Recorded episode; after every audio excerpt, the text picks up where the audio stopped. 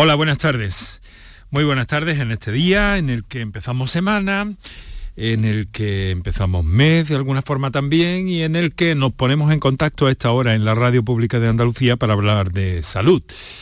La menopausia es nuestro tema de hoy, un fenómeno natural que se produce cuando el cuerpo de las mujeres eh, que se caracteriza ese momento por el cese de la actividad de los ovarios de manera progresiva y por la disminución de los niveles de hormonas. Ese cese progresivo termina desencadenando la desaparición de la menstruación. La menopausia empieza cuando los niveles de estrógenos y progesterona comienzan a disminuir, provocando ciclos de menstruación más cortos. A medida que el cese de la actividad del ovario aumenta, eh, se produce un acercamiento más directo a la menopausia. Hoy nos ocupamos de este fenómeno, de este momento tan especial y crítico en muchas ocasiones en la vida de las mujeres y lo hacemos con los mejores especialistas en directo que os voy a presentar en unos instantes. Muy buenas tardes y muchas gracias por estar a ese lado del aparato de radio. Canal Sur Radio te cuida. Por tu salud. Por tu salud con Enrique Jesús Moreno. Bien, pues eh, frente a la menopausia hay dos tendencias, digamos, en este momento. Se ha celebrado este fin de semana en Murcia el Congreso de la Asociación Española para el Estudio de la Menopausia y uno de los especialistas allí convocados nos va a acompañar esta tarde. Además, eh, pues bueno, queremos ver eh, las tendencias que hay en cuanto a las terapias para este momento de la vida. La terapia hormonal sustitutiva y gana terreno cada vez más los tratamientos naturales. Pero ¿cuándo están indicados unos u otros? Eh, ¿Qué incomodidad hay todavía por parte de algunas personas aceptar los tratamientos hormonales sustitutivos? Bien, de todo eso vamos a hablar, vamos a ocuparnos con dos especialistas que son por una parte el doctor Germán Torralba, ginecólogo en Medicur en Sevilla, y el doctor Fernando Losa, que es ginecólogo y coordinador de productos naturales de la Asociación para el Estudio de la Menopausia. Nos van a acompañar en unos instantes. Os recuerdo los teléfonos para que reservéis vuestro turno o pidáis en la vez para intervenir en el programa y enseguida repasamos también los datos fundamentales de la pandemia. Pero antes he de deciros que como hacemos cada dos semanas, eh, lo hacemos los lunes habitualmente, pero hoy lo hemos traspasado al martes. En los minutos, en el tramo final del programa, vamos a ocuparnos de un podcast de salud una iniciativa del Hospital Reina Sofía de Córdoba. Eh, nos acompañará Gema Timón, compañera del Gabinete de Comunicación, y nos hablará de uno de los episodios de este podcast de salud, trastorno de la conducta alimentaria. Para contactar con nosotros puedes hacerlo llamando al 95 50 56 202 y al 95 50 56 222 o enviarnos una nota de voz por WhatsApp al 616 135 135 por tu salud en Canal Sur Radio. Todos los especialistas y las voces oficiales coinciden hoy en que los datos que han salido sobre la pandemia no parecen eh, señalar hacia la teoría de una ola silenciosa en cuanto a la COVID-19. Estamos hablando de 5.600 nuevos positivos registrados en Andalucía cuando el viernes, el último día del recuento, fueron casi 9.000. Los fallecidos bajan considerablemente. Han muerto 10 personas, son 36 menos que hace cuatro días. Sí que han subido los hospitalizados casi un centenar hasta 726. En las UCI hay en este momento ingresados 47 pacientes por coronavirus, 4 más, y la tasa general apenas sube dos puntos, se sitúa en los 297 casos por cada 100.000 habitantes. Entre eh, los eh, mayores de 60 años sí es cierto que la incidencia eh, pues bueno, llega a una cifra bastante importante y además ha subido 520 casos. Con los datos encima de la mesa, Elías Pendodo, lo acaban de escuchar ustedes en el boletín de las 6 de la tarde, ha mostrado su preocupación por el aumento de ingresos y ha vuelto a pedir al gobierno la vacunación de la cuarta dosis para las personas mayores en residencia. La población en este momento más afectada, con 1.877 contagios y 39 eh, personas ingresadas en este momento. Esto es lo que hay en cuanto a la pandemia, que ofrece sus datos. Las autoridades ofrecen los datos cada viernes y cada martes y nos hace seco puntualmente de todo ello. Pero ahora sí, que sí, entramos en el terreno que les proponemos hoy como tema central del programa, la menopausia.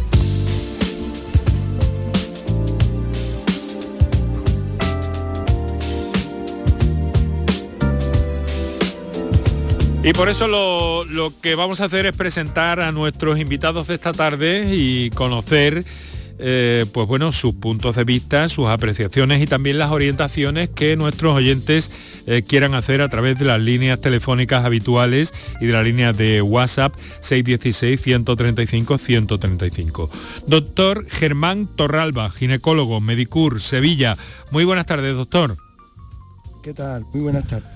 Pues muchísimas gracias por hacernos este hueco, a pesar de que está usted en periodo de vacaciones, pero amablemente ha atendido nuestra invitación y todo sea eh, por conocer, profundizar y sobre todo orientar a, a las personas, a nuestros oyentes en este caso, en un tema tan delicado como es la menopausia. Doctor, le quiero presentar, aunque creo que le conoce ya, al doctor Fernando Losa. Hola, buenas tardes. ¿Qué tal? Doctor Losa, encantado de saludarle. Ginecólogo, ginecólogo de cabecera, le gusta a usted decir, ¿no? Sí, sí, porque no es fácil ser ginecólogo de cabecera. y coordinador de productos naturales de la Asociación Española para el Estudio de la Menopausia. ¿Trabaja usted en Barcelona? Sí. En, la... Clínica, Sagrada Familia de Barcelona, sí. y tiene fuertes lazos con Granada, ¿no? Bueno, sí, sí, fuertes lazos, sí. Suelo ir cada año a la provincia de Granada, al sur. ¿Se crió usted en Motril, me han dicho? Bueno, no me crié, no me crié. No se llegó a criar. Pero no me llegué a criar, pero he ido mucho y tengo grandes amigos ahí en Motril. Muy bien, muy bien, doctor, pues muchísimas gracias. A ver, eh, doctor Losa, de modo que han hablado ustedes en el Congreso de la Asociación de las Terapias Naturales y ven, han visto que sirven, ¿no? Hombre, claro, ya se sabía que las terapias naturales funcionan en las mujeres. Lo importante es que los médicos tengamos, porque cualquier producto natural, eh, no solo estos que anuncian por la tele o que anuncian por eh, internet, sino que cualquier producto natural tiene que tener tres elementos importantes, que es calidad, es eficacia y seguridad.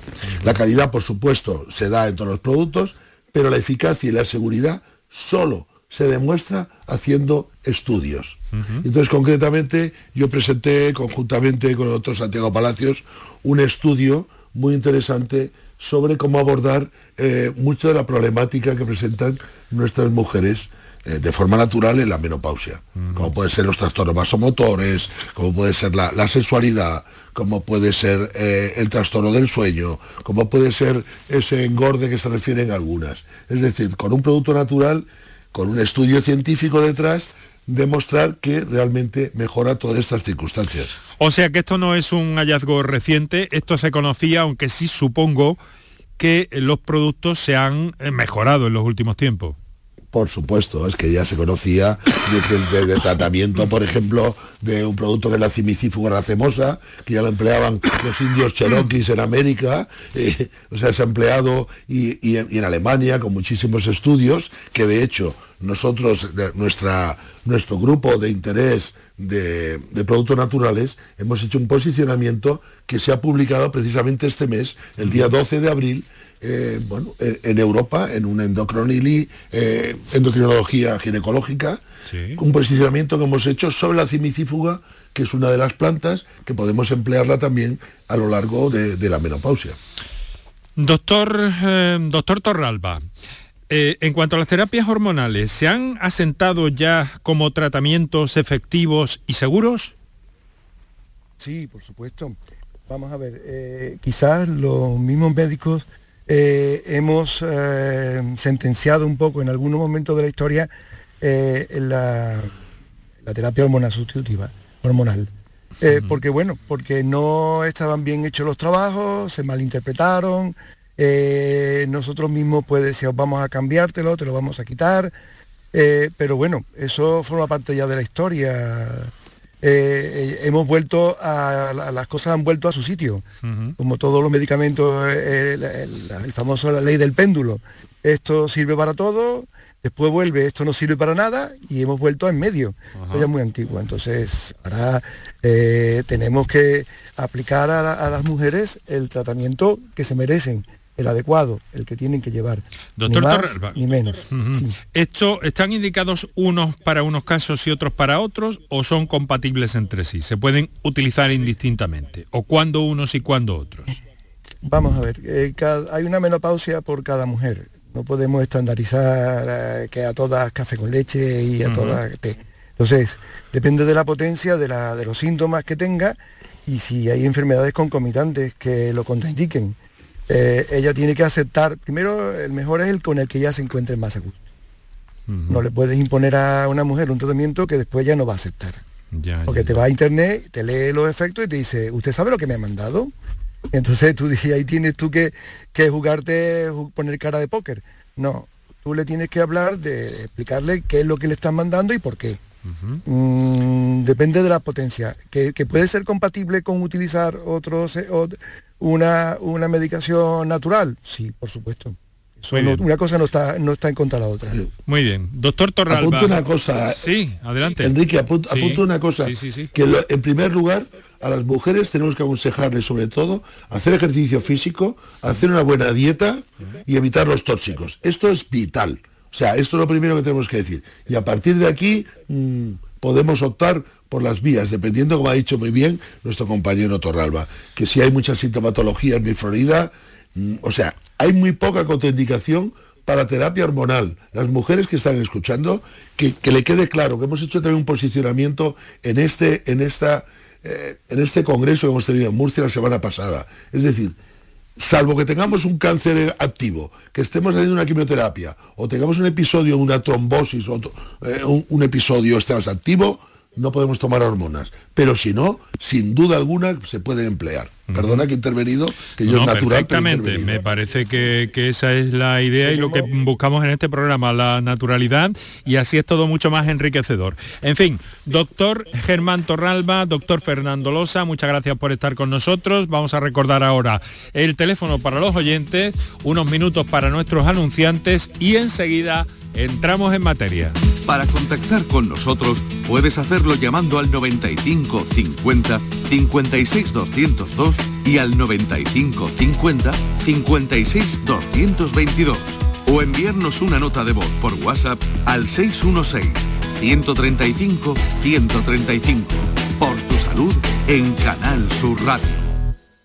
Chano, ¿nos disfrazamos de factura de la luz para asustar al personal? ¡Tequilla! Con Hogar Solar ahorras tanto que eso ya no da yuyu. ¿Hogar Solar? ¡Claro! No como mi cuñado Alfonso que riega todos los días una lámpara creyendo que le va a crecer una planta fotovoltaica. Hogar Solar, la luz que te ayuda a ahorrar.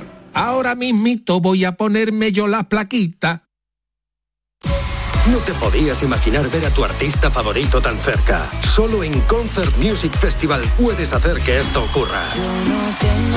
Camilo en concierto en Concert Music Festival el 30 de julio. Entradas a la venta en Ticketmaster. Vive una experiencia única. Camilo en Concert Music Festival Chiclana de la Frontera, 30 de julio. Patrocinan Suez y Cadimar. Patrocinador principal Lenovo. Canal Sur Radio te cuida. Por tu salud con Enrique Jesús Moreno.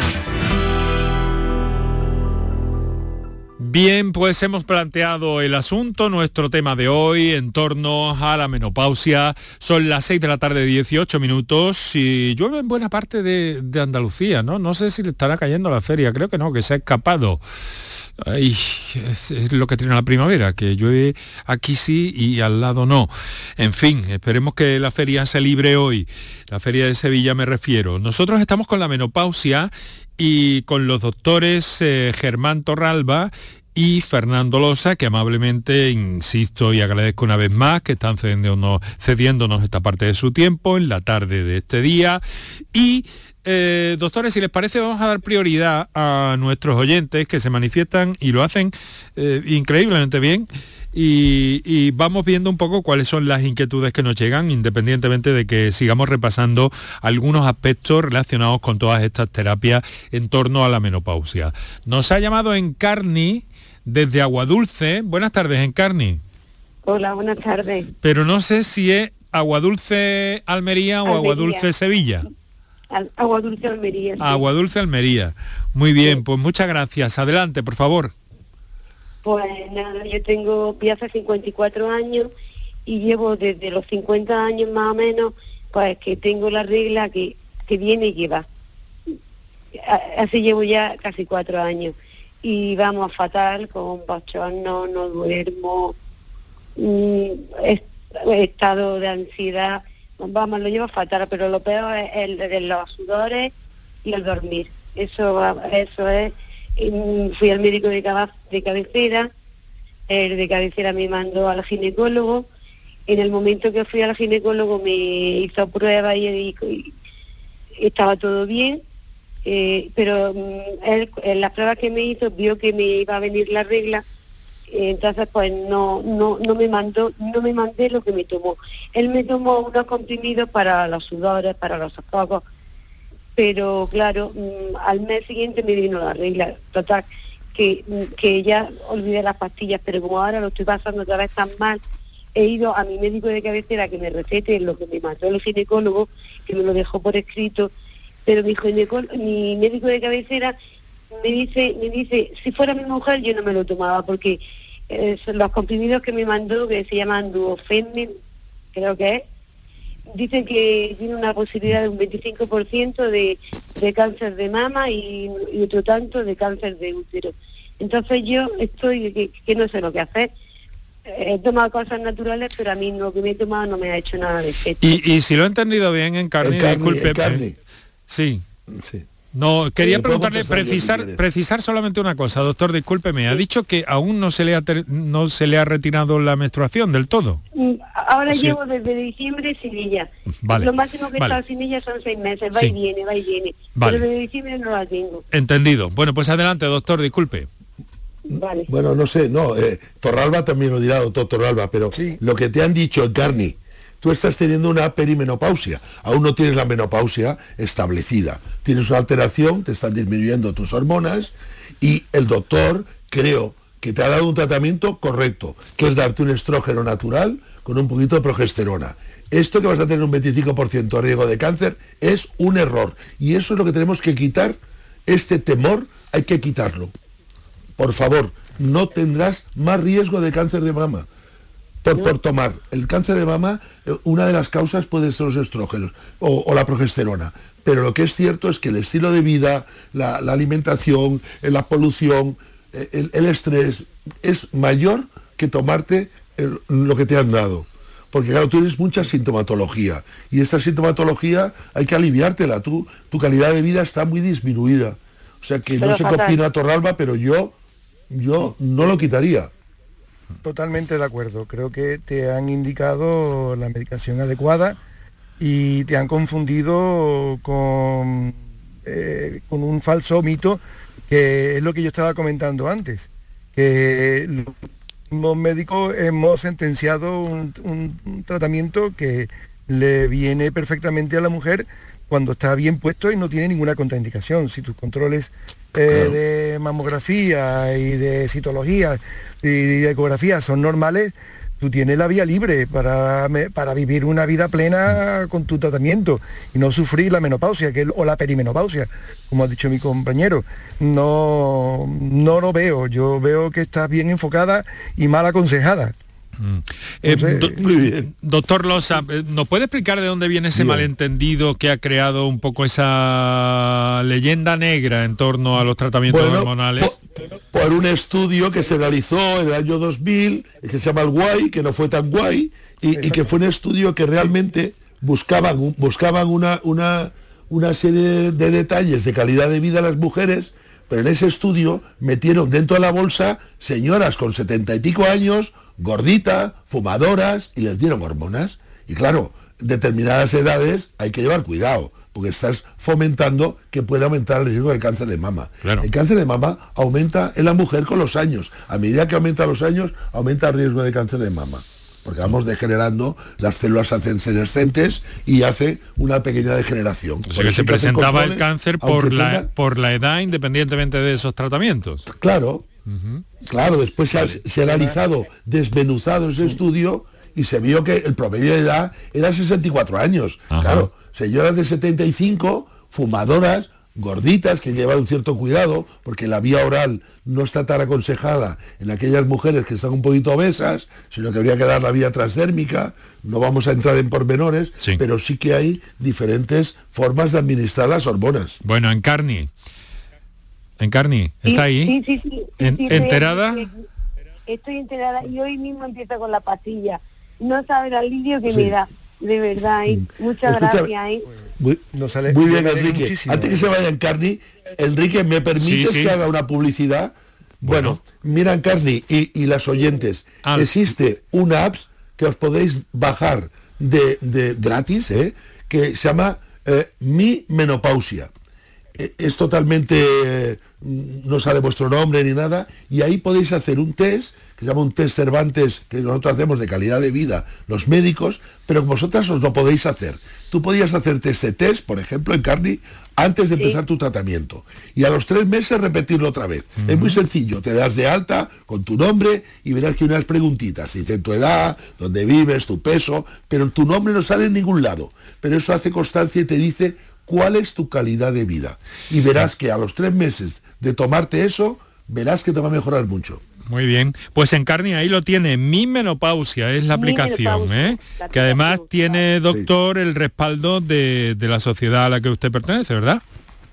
Exactamente. Y además puede entrar también en la página web de la Sociedad Española para el estudio de la menopausia, mm. donde allí hay un apartado también de consultas de pacientes. Muy bien. Que cosas de este tipo, como en Carni, le han asesorado que ya no se fiaba, puede entrar ahí y le contestamos. Muy bien.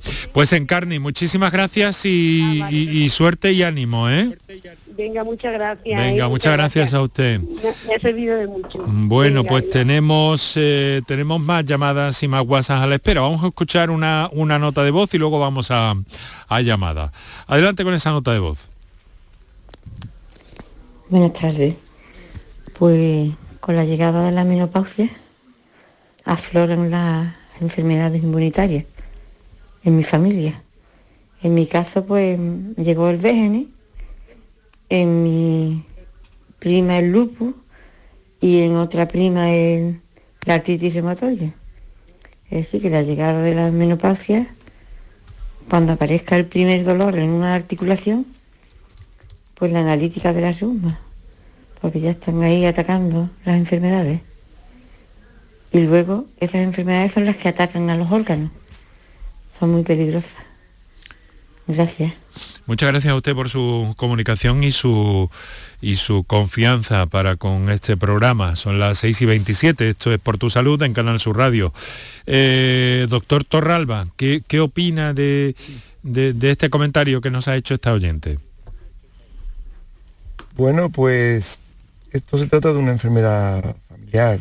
Eh, eh, sí que eh, la menopausia puede ser una forma de estrés para el cuerpo en el que esa falta de estrógeno puede, dar, entrada a una serie de, enfermedades que estaban subyacentes. Pero creo que mm, no, estaría contraindicado o empezar por una por un fitoestrógeno, una forma light de, tratamiento y según la sintomatología que tenga. Eso no, no sé, en, principio pienso que no debe estar contraindicada a hacer un tratamiento de, esa menopausia. Lo que pasa es que eso ya son, es una enfermedad que está subyacente. Si eso ya es familiar, mm, tiene mala, mala tratamiento, mal tratamiento. En cuestión de la. No tiene que ver. sin duda alguna. sin duda alguna aparecen las enfermedades inmunológicas con la edad. Sí. Pero que es una cosa que ya está que ahí, que tenemos... Claro, sí, sí, sí, así. Hay, hay algunos eh, retardos que tenemos con las líneas VoIP, pero, pero bueno, nos estamos entendiendo. Lo que les pido es que eh, hagan intervención contra intervención, pero como se mezclen los sonidos, ese retardo nos hace eh, un efecto ahí malévolo. ¿Qué quería, ¿qué quería añadir, doctor Losa? No, no, que, hay enfermedades realmente, como puede ser la artritis reumatoidea, que la falta está vinculada, es mucho más frecuente en mujer que en hombre, y eh, en la menopausia es verdad que se exacerba, igual que la artrosis, todos los procesos inflamatorios parece ser que se exacerba en la menopausia.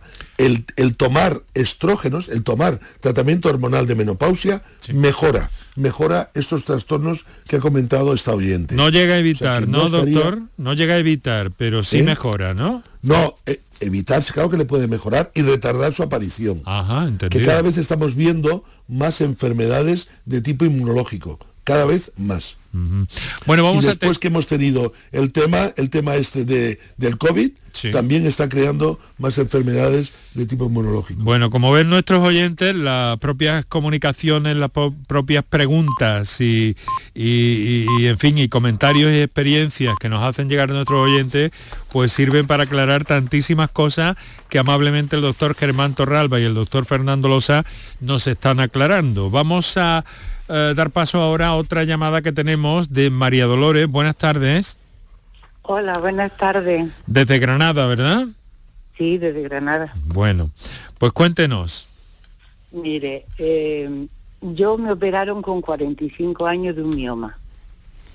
Eh, me lo quitaron todo, ovario, porque el médico creyó oportuno que los ovarios estaban sanos, pero me dijo de 45 años si dentro podía ser que en poco tiempo pues, fuera también la cosa mal y hubiera cooperado otra vez. Me lo quitó todo. Y fue un corte tan radical que yo me puse malísima. Engordé, engordé, pues yo pesaba unos 75 y me puse en 90 kilos, la tensión alta, no dormía, los sudores, era horrible. El médico me mandó en aquel tiempo, le estoy hablando, yo tengo ahora 73, voy a cumplir. Me mandaba parches, me mandaba crema, nada me hacía hasta que dio con, bueno, el médico, con Voltín. Y esa fue, digamos, mi salvación. Y claro, con el tiempo, pues el médico de cabecera pues, dependía de cuál. Unos tenían una idea, otros tenían otra, que me lo quitó. Y yo, bueno, pues lo dejé, pero imposible, imposible, volvía a lo mismo. Mm. Entonces, pues yo mi pregunta es que yo lo hago por mi cuenta. Ahora estoy tomando una, un día sí, otro no, dos días, porque quiero dejarla, pero es que cuando me tiro una semana menos sin tomarla es insoportable. Es insoportable. Mm. Porque es que la cara parece un, que me la meten en un horno y me pica todo el cuerpo como si me pincharan y, y bueno. Mi pregunta es ¿qué hago? A ver, doctores, ¿quién empieza? Yo, yo. Doctor. Si quieres empiezo yo, pero bueno. Doctor Rosa. ¿Quieres que empiece yo? Bien. Sí. Bien. Eh, esta señora, 45 años, realmente le probaron estrógenos, que es lo que tenían que haber hecho en el momento, se los quitaron porque fue cuando el estudio White, hace unos 20 años, con lo cual ella se quedó sin, medicación hasta que le dieron la tibolona, que la tibolona es un precursor, lo decimos para los oyentes, no es una hormona concreta, pero sí que es un precursor de hormonas, de estrógenos, progesterona, testosterona, y funciona bastante bien. Lo que sí le puedo decir al oyente es que no me haga unos días sí, otros días no, dos días sí, dos días no. Yo eh, esto lo hablé con el que más sabe de tibolona del mundo, y yo con alguna de mis pacientes lo hago, es debes cortar eh, la tibolona, tu marca que has dado, Voltín, en cuatro veces y tomarte un cuarto cada día. Con esto verás que funciona muy bien. Si ves que no te funciona, podemos añadir también algún tipo de terapia natural, que lleve, por ejemplo, el humulus, que lleve la, lo de la cerveza, que es el, lúpulo, y que hay varios productos en el mercado, para las sudoraciones nocturnas funciona muy bien. Entonces yo no tomaría de esta manera la tibolona, porque hay que controlarte el pecho también, porque no deja de estimularte ciertas hormonas, y más si tienes un, poquito de sobrepeso. Mm. Esto es mi consejo. María Dolores ha notado Sí, sí. Bueno. quiero decir también que yo mm, todos los años me hago las mamografías, dicho por el ginecólogo. Sí. Me hago y va bien, pues estoy bien. Y peso, pues estoy dentro de, eh, bajé, bajé por lo menos 10, 15 kilos. Bueno, eh, le, pido también su, su opinión eh, al doctor Germán Torralba. Pues este caso, como comentó mi compañero, es un caso en el que se puede combinar ambas terapias. La tibolona es eh, un excelente tratamiento, pero yo mm, discrepo un poquito porque yo sí la utilizo en días salteados y tengo, vamos, porque, porque yo, a ver, al darme cuenta de que al suspender la tibolona el efecto duraba hasta una semana, 10 días, y mm. a partir de ahí el paciente empezaba a tener los sofocos otra vez, eh, yo la indico en tres veces en semana. Eso soy yo, yo, y ahora estoy, por eso estoy escuchando, o sea, tú, tú, tú refieres dar menos dosis. Pero bueno, sí, no bueno, es que yo la hacía así también. Yo la hacía así también, pero me, uno que es el que más sabe, que es el Ganazzani, es el que me dijo, que es un señor mayor en Italia, y me dijo, no, para que no suba mucho los niveles, eh, sobre todo en personas de más de 75 años, le puedes dar, pero baja la dosis y ya verás que te va a funcionar igual. Eso es un comentario que yo también le hacía así, tres veces por semana, dos veces por semana, pero para seguridad más que nada. Sí, ¿verdad? Bueno, pero vamos, que en una cosa u otra estamos haciendo lo mismo, damos o da menos dosis por toma o da, da salteado. Pero ahí, en este caso, perfectamente pueden combinarse ambas dos terapias, la hormonal y la fitoterapia, ¿eh? que eh, pueden, pueden coadyuvar una, potenciar una a la otra.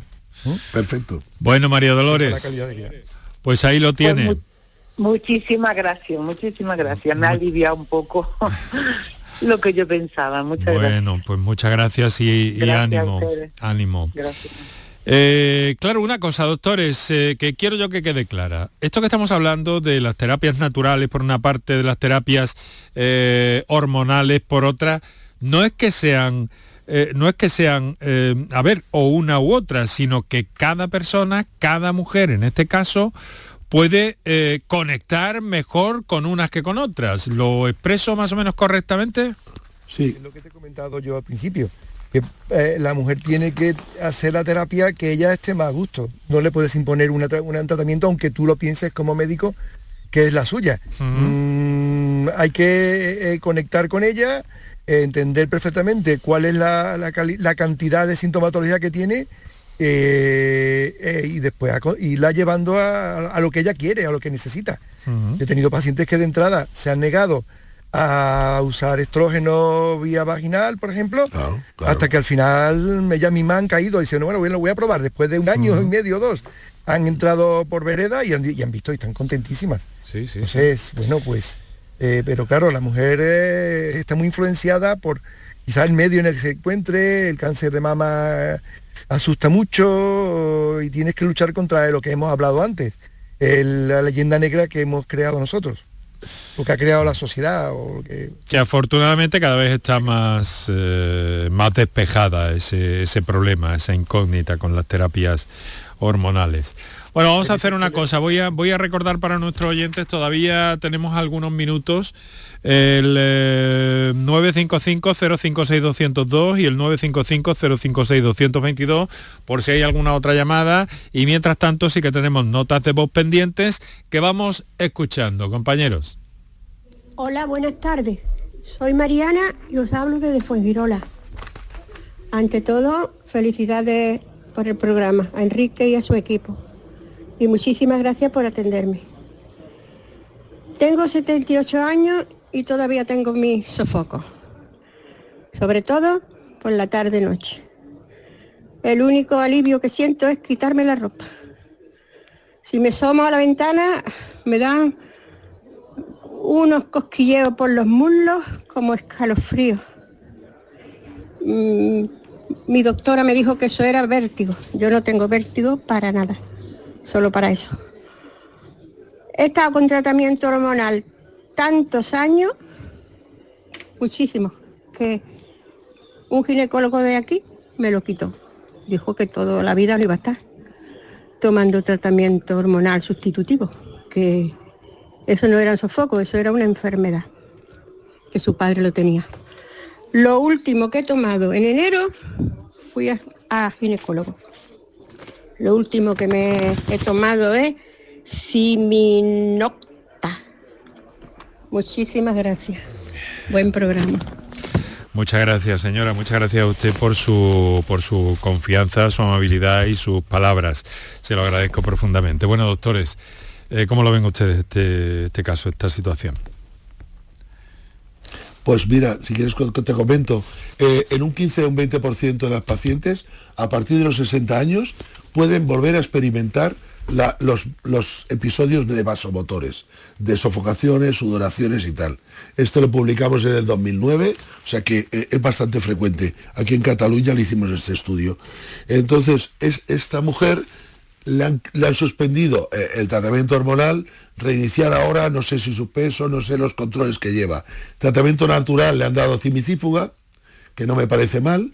La cimicífuga es, es un, bueno, es un producto natural que mejora mucho las- la sudoración, la ansiedad, el poder dormir, pero hay también otros productos que también, aparte de cimicífuga, tienen los lúpulos, que el lúpulo funciona muy bien, y, y otros productos también. Es decir, que debe insistir un poquito, porque esto no es como las hormonas, en 10 días te lo corta. La cimicífuga tarda entre 3 y 4 semanas empezar a hacer su efecto. O sea que no hay que abandonarlo, porque no es como tomarte una hormona que a la semana ya estás muy bien. No sé qué opinas tú, eh, Germán. Sí, eh, estoy de acuerdo contigo. El- el- a ver, eh, lo bueno y lo malo que tiene es que tardan eso, eh, un tiempo eh, en hacer efecto, pero después tienen, tiene, quitan los sofocos, quitan los calores y mejoran, mejoran la calidad de vida. Hay actualmente, eso lo que tú has comentado, uno, un- a mí me gusta mucho lo del, bueno, puedo sin nombres comerciales o porque ya lo ha dicho esta señora, hay el, eh, el Livicare este nuevo que hay Nocta y que tiene que tiene dos tiene dos componentes tiene dos pastillas que tienen el lúpulo y tiene y, simífuga tiene, tiene tiene varios componentes uno para por la mañana y otro para por la noche. Yo las pacientes que tengo con este preparado van francamente bien van muy bien porque se adapta Realmente, sí, sí, eh, realmente funciona. Realmente funciona Sí, porque sí. es el estudio que tenemos, el Liberty. O sea, es el único Exacto, producto aquí en España natural con un estudio que lo respalde detrás. Y has hablado, es verdad, que tiene para la vitalidad por la mañana, que hay una serie de componentes para la mañana y para la sexualidad y por la noche para descansar y para quitar más los sofocos. Realmente está encaminado a hacer un tipo de terapia que se llama secuencial dentro del producto natural. Y está muy, muy acertado. Me llega un mensaje de texto inquietante que podría evitar, pero no lo voy a, no lo voy a hacer, aunque nos implique también en alguna medida. Y así aclaro además algunas cosas eh, de los perfiles y las personalidades y figuras de la medicina que pasan por, por este programa. Una señora que nos dice, buenas tardes, en mi caso, imposible. Ustedes lo van a entender enseguida. No quiso mi médica de cabecera. Me dice que ella no me receta eso. Que si lo dicen en la radio, ella por lo menos, sabiendo que provoca cáncer, no lo harán. No lo harán. Perdón. Eh, se refiere a las terapias hormonales. Hormonal. Mm. Pero es que no provoca cáncer. Es que, ese, es, que es, es que el paradigma este hay que borrarlo. O sea, hay que quitarlo. Porque cuando se hizo el estudio, se revisó el estudio guay, se vio que realmente no tan solo no provocaba cáncer, sino que en aquellas mujeres que iniciaban el tratamiento precozmente, es decir, antes de los cinco años de la menopausia, no solo no aumentaba el riesgo de cáncer, sino que lo disminuía. O sea, fijaros. Y esta primera mujer que dijo 45 años que le habían quitado el útero, que solo necesitaba dar estrógenos, darle estrógenos sin progesterona, disminuye el riesgo de cáncer y disminuye el riesgo cardiovascular. Entonces, esto es lo que tenemos que quitar. Tenemos eh, poquitos minutos ya. Eh, mm, quiero decir que a propósito de, de las presencias de, de, de, nuestros invitados de cada tarde para cada uno de los programas que nos planteamos, sea la materia que fuere, siempre estamos eh, pues bueno, con profesionales de primera línea, vinculados en muchos casos a sociedades científicas, que, de las que tienen el respaldo, y que aquí no, no invitamos a cualquiera tampoco, que lo sepan nuestros oyentes, ni nos metemos en, en, en raras harinas. Eh, vamos a escuchar un, una última nota de voz y lo dejamos porque enseguida tenemos una cita con, el, con un podcast de salud, la iniciativa del Hospital Reina Sofía de Córdoba, eh, de la que vamos a tener hoy un, una muestra eh, con uno de los temas que, que acumula en, en, en, esas sesiones de podcast, que es, son trastornos de la conducta alimentaria. Vamos a ver, vamos a ese WhatsApp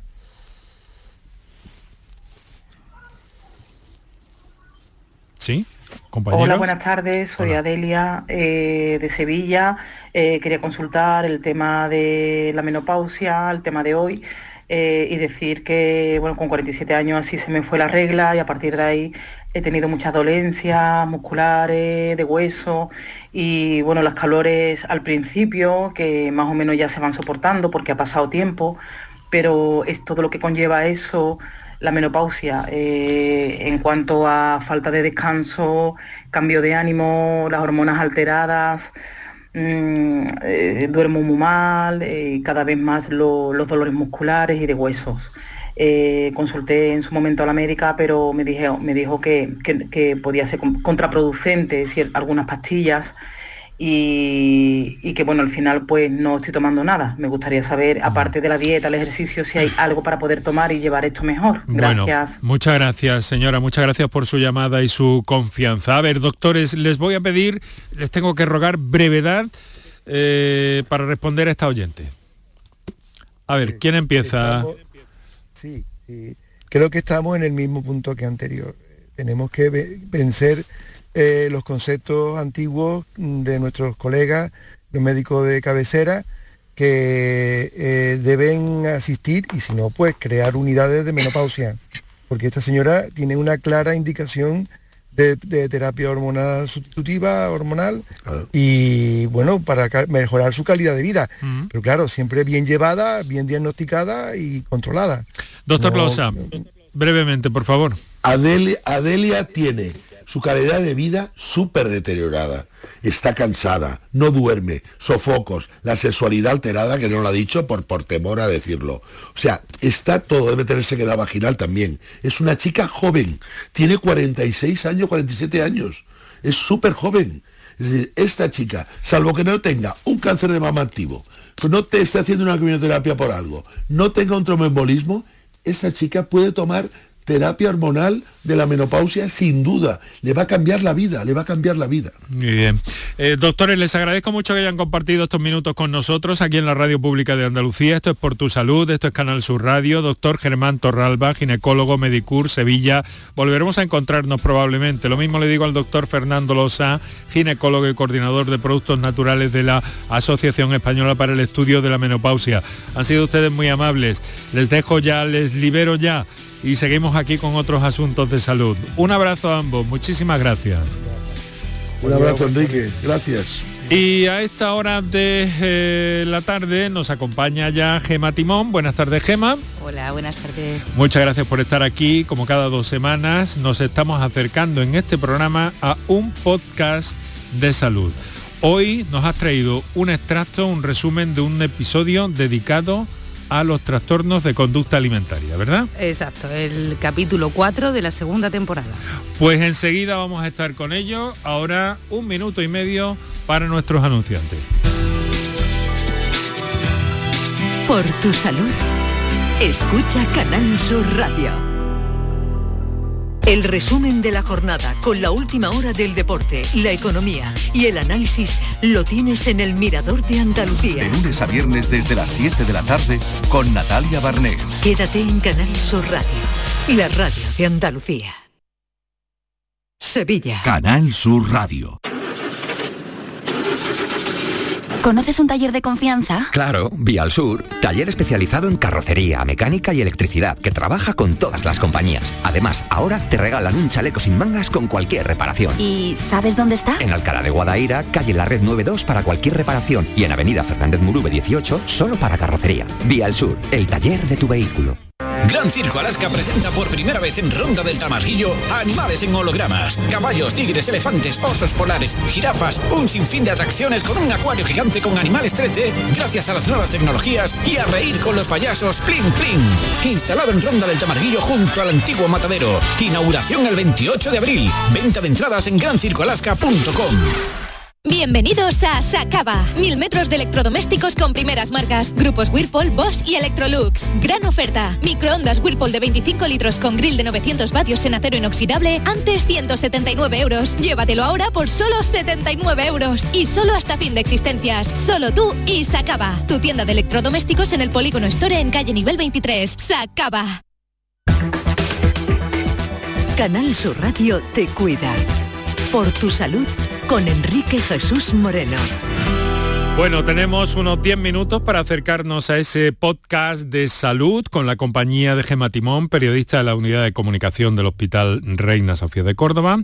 Eh, Gema, dinos con qué sonido vamos a empezar, con qué clip. Vamos a empezar conociendo un poquito más qué son los trastornos de la conducta alimentaria. En los trastornos de conducta alimentaria, como en la mayoría de los trastornos mentales o trastornos de naturaleza psiquiátrica, no se conoce bien la etiología. Pilar Martín. De hecho, nosotros tendemos a hablar de eh, enfermedades multifactoriales, en tanto que parece que existen diferentes factores que contribuyen a la manifestación de la enfermedad. Sin embargo, en la anorexia el 60% de los casos presenta una predisposición genética.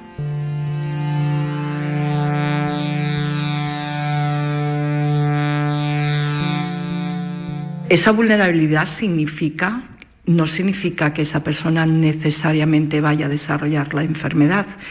La vulnerabilidad genética es algo necesario pero no suficiente y para que se active esa vulnerabilidad el paciente se expone a unos factores de riesgo.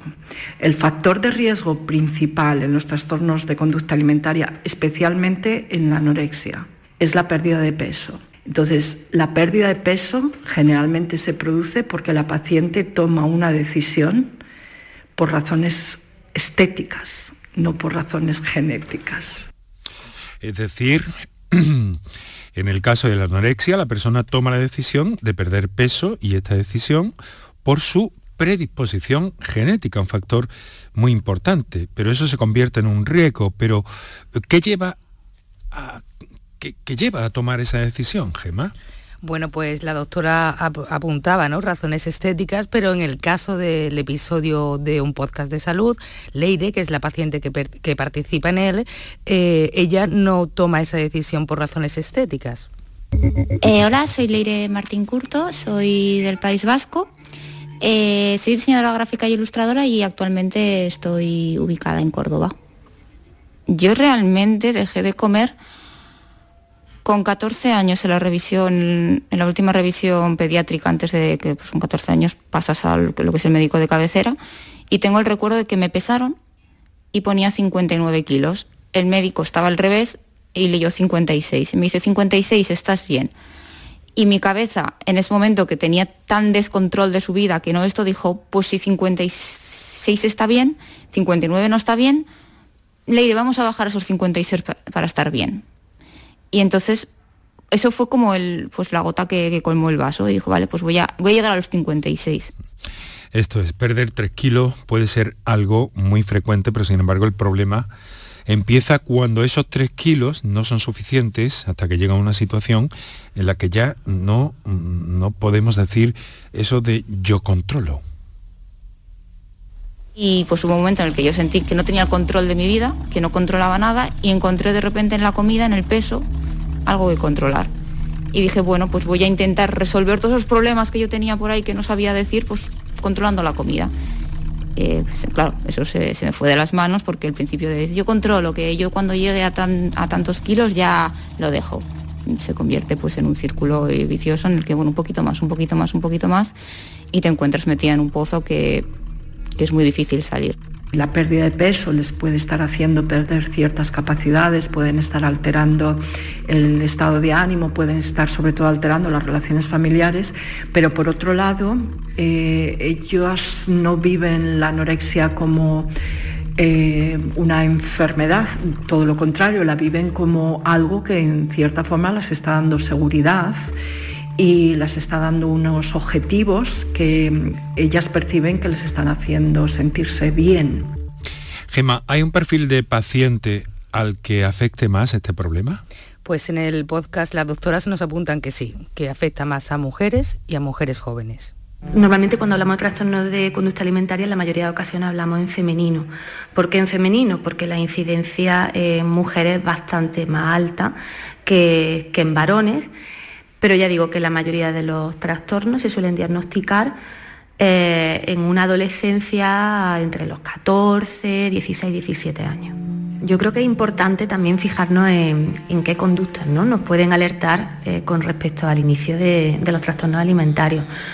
Algunas de ellas, por ejemplo, más en anorexia, pero aunque en bulimia también, que pueden ser llamativas y que pueden suponer el inicio de, la enfermedad, son conductas de restricción alimentaria. Bueno, yo dejé de, desayunar eh, drásticamente. O sea, mi padre nos levantaba a mi hermano y a mí, me levantaba a mí primero porque yo siempre me había despertado muy rápido y mi hermano era más remolón. Entonces yo aprovechaba ese momento en el que mi padre despertaba a mi hermano para bajar, tirar el desayuno y cuando bajaba mi hermano pues yo decía que ya había desayunado. Luego en el comedor, como yo me quedaba a comer en el colegio, justamente en el colegio nos daban a elegir entre dos menús, pues yo cogía el, el que gustaba más a la gente, o sea, pues de primero, pues si había puré y macarrones, digo, pues macarrones, que esto le gusta a todo el mundo, y pescado carne, pues carne, con patatas fritas. Entonces, ¿qué pasa? Llegaba a la mesa, ¿quién quiere macarrones? ¿Quién quiere patatas fritas? ¿Quién quiere carne? Estas son las pues, situaciones que están en ese pues, podcast, un podcast de salud que pueden encontrar, luego recordaremos. Eh, Gema, tenemos que decir que eh, hay tratamientos frente a estas situaciones que estamos escuchando, pero también un gran desconocimiento sobre ellas. Efectivamente, por eso es importante que programas como este, y os lo agradecemos mucho, le deis visibilidad, porque eh, estos trastornos pueden impactar de forma muy, muy negativa. Las consecuencias de los trastornos alimentarios pues pueden ser bastante graves.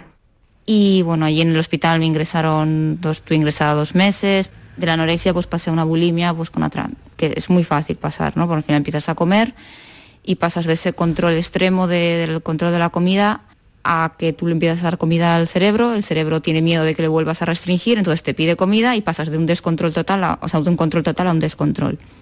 Yo empecé a darme muchos atracones en casa, tenía pánico a quedarme sola en casa porque yo ya iba, mm, vale, pues mi cabeza ya era como, pues ahora no vas a dar tus padres, pues te vas a dar un atracón, o si hay alguien en casa, pues mm, te vas fuera, te vas a la tienda, te compras eh, comida y te vas después a, un sitio donde, no haya nadie y vomitas.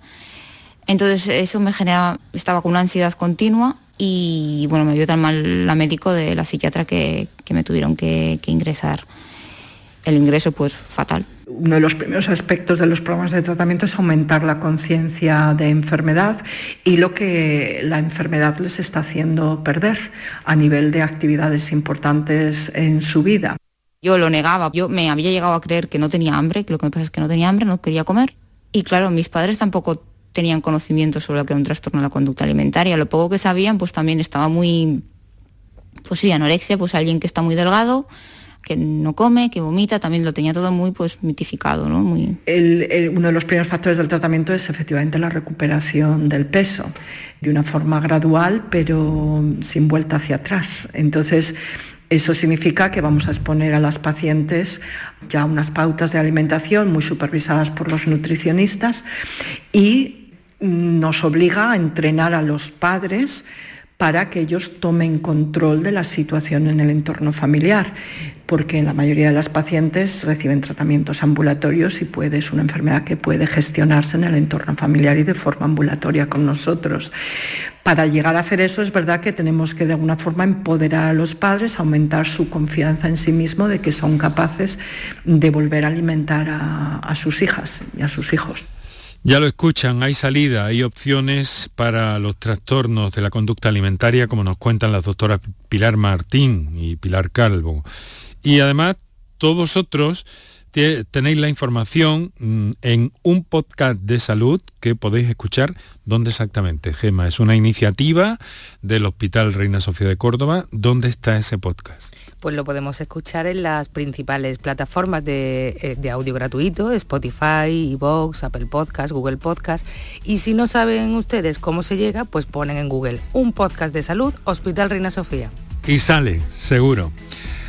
Gema, Gema Timón, eh, periodista, muchas gracias por estar con nosotros esta tarde y acercarnos a este podcast de salud que recomendamos absolutamente desde aquí.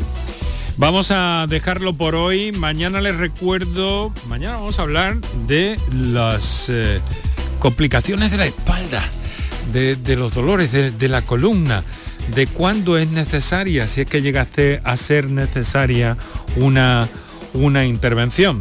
Nos van a acompañar como siempre los mejores especialistas para aclarar todo esto y que ustedes salgan del programa, terminen el programa lo mejor informados posible.